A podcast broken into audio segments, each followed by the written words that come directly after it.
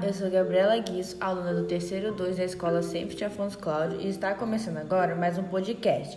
Hoje estarei abordando um pouco sobre o tema trabalho e qual a sua história. Segundo o sociólogo Karl Marx, o trabalho é a atividade por meio da qual o ser humano produz sua própria existência. Ainda, ele afirma que a ideia não é que o ser humano exista em função do trabalho, mas é por meio dele que produz os meios para se manter vivo.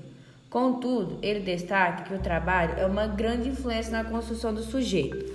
Bom, se pararmos para analisar as relações de trabalho antigamente, eram fortemente agrárias, ou seja, o indivíduo já nascia sabendo lidar com a terra e o campo, que era de onde tirava o seu maior sustento e o de sua família. Sendo assim, o que era aprendido pelos pais antigamente foi sendo passado de geração em geração até os dias de hoje. A facilidade de estarmos conectados a todo momento encurtou nossas distâncias e alongou nosso período de trabalho. Isso tudo devido à globalização e à tecnologia. Por exemplo, o trabalho normal remunerado, que antes ficava apenas entre as paredes das fábricas e escritórios, geralmente de 7 a 5, hoje nos persegue até em casa e demanda parte do nosso tempo livre. Ainda mais nos tempos atuais, que estamos vivendo uma inacabável pandemia e teremos que nos adaptar a novos hábitos. Tá, mas por que dia 1 de maio? Tal data foi escolhida em razão de uma onda de manifestações e conflitos violentos que se desencadeou a partir de uma grande greve geral. Essa greve paralisou os parques industriais da cidade de Chicago, nos Estados Unidos, consequentemente no dia 1 de maio de 1886.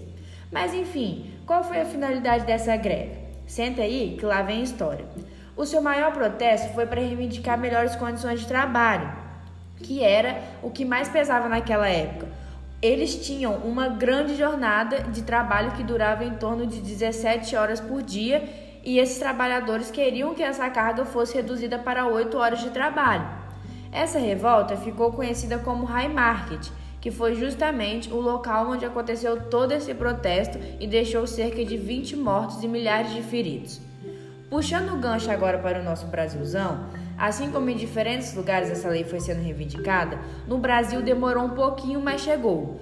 Depois de uma tremenda manifestação feita por mais de 50 mil trabalhadores na cidade de São Paulo, não teria outra escapatória a não ser adotar essa nova lei que foi reconhecida no dia 26 de setembro de 1924, através do decreto de número 4859, assinado pelo então presidente Arthur da Silva Bernardes. Porém, a criação da CLT, que é a consolidação das leis de trabalho, foi instituída através do dia 1 de maio de 1943, na gestão de Getúlio Vargas. Depois desse dia, o Brasil e o mundo inteiro têm o reconhecimento desse feriado em prol das lutas trabalhistas em décadas anteriores.